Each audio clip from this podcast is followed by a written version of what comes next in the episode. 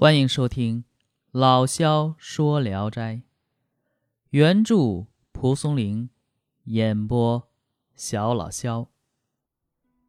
今天讲的这篇名字叫《贾凤志》。贾凤志是平凉人，他的才名倾倒一时，但科举考试却屡次不中。有一天。他在路上遇到一个自称姓郎的秀才，风度潇洒，言谈精微，颇有见地。贾凤志于是邀请他一同回家，并拿出自己的文章，请他指导。郎秀才读完，不是很赞赏，说：“足下的文章，参加小考拿个第一名，已经绰绰有余。”但如果参加乡试，只怕连排在榜尾也不能啊。贾凤志问：“那我该怎么办呢？”郎秀才回答道：“天下的事情，仰着头、踮着脚去够就很难办到；但是低下身子、屈从就很容易做到了。又何必让我来讲这些道理呢？”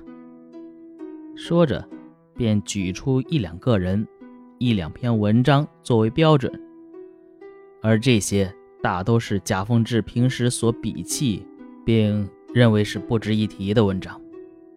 贾凤志听了，不由笑着说：“学者所写文章，贵在流传不朽，这样即使享受山珍海味，也不会让世人觉得过于奢侈。但是……”像你说的那样猎取功名，即使能够坐上大官，还是让人觉得低贱呢。郎秀才说：“并非如此啊，文章写的虽好，但如果作者地位卑贱，就不会广为流传。你如果想抱着文章了此一生，倒也罢了；不然的话，那些主考官们可都是通过这种文章。”才坐上大官的，他们恐怕不会因为要阅读你的文章而另外换一副眼睛和心肠吧。贾凤志听了，默默不语。郎秀才站起身来，笑着说：“ 真是年轻气盛啊！”说完，就告别而去。这年秋天，贾凤志参加科考，又落了榜。郁郁不得志，他突然想起郎秀才的话，便取出郎秀才让他当标准的那些文章，强迫自己往下读。但是还没读完，就已经昏睡了。因此他心中更加惶恐迷惑，不能自主。又过了三年，眼看考期将至，郎秀才忽然来了。两人见面都很高兴。郎秀才出示他拟的七个题目。让贾凤志作文。第二天，他要来文章一看，认为写的不行，又让贾凤志重新来做。等贾凤志做完了，又是一番指责。贾凤志便开玩笑的从落榜生的试卷中摘了一些又臭又长、空洞无物、见不得人的句子，七拼八凑成了七篇文章。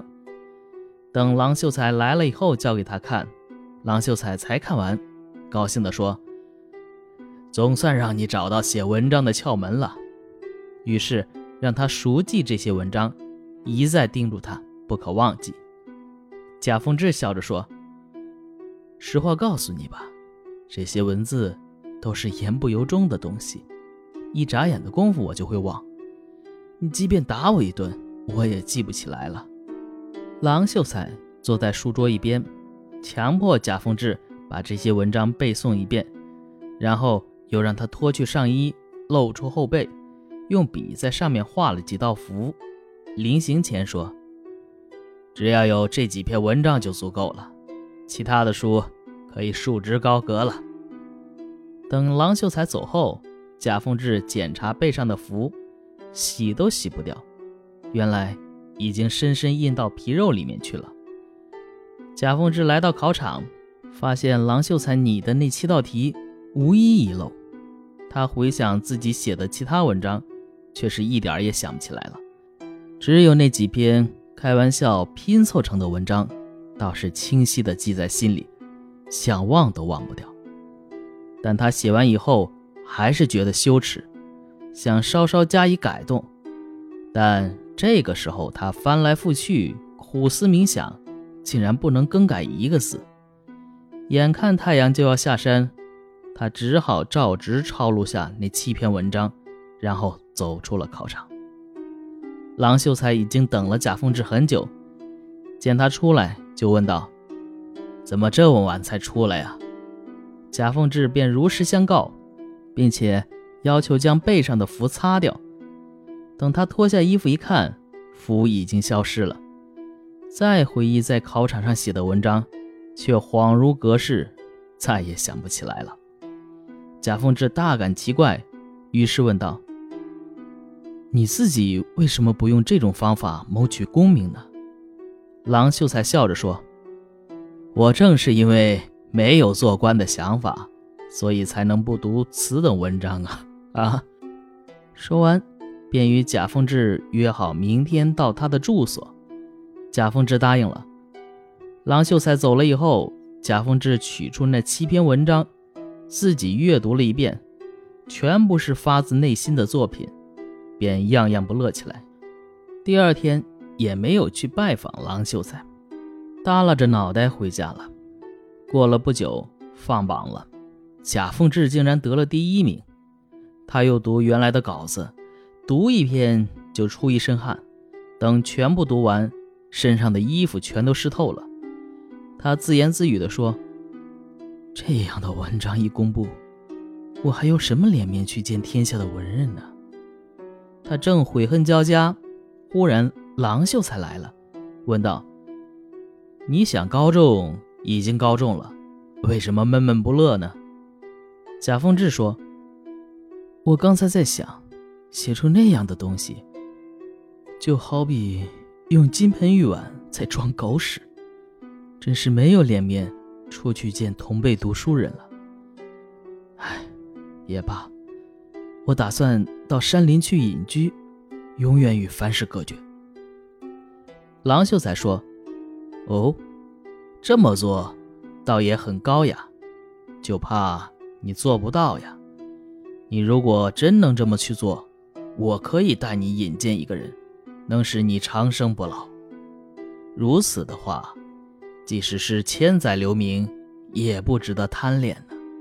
何况是侥幸得来的富贵呢？贾凤志听了很高兴，留郎秀才过夜，并且说：“让我再想一想。”等到天亮，他对郎秀才说：“我已经下定决心了。”于是他也不告诉妻子，便和郎秀才飘然而去。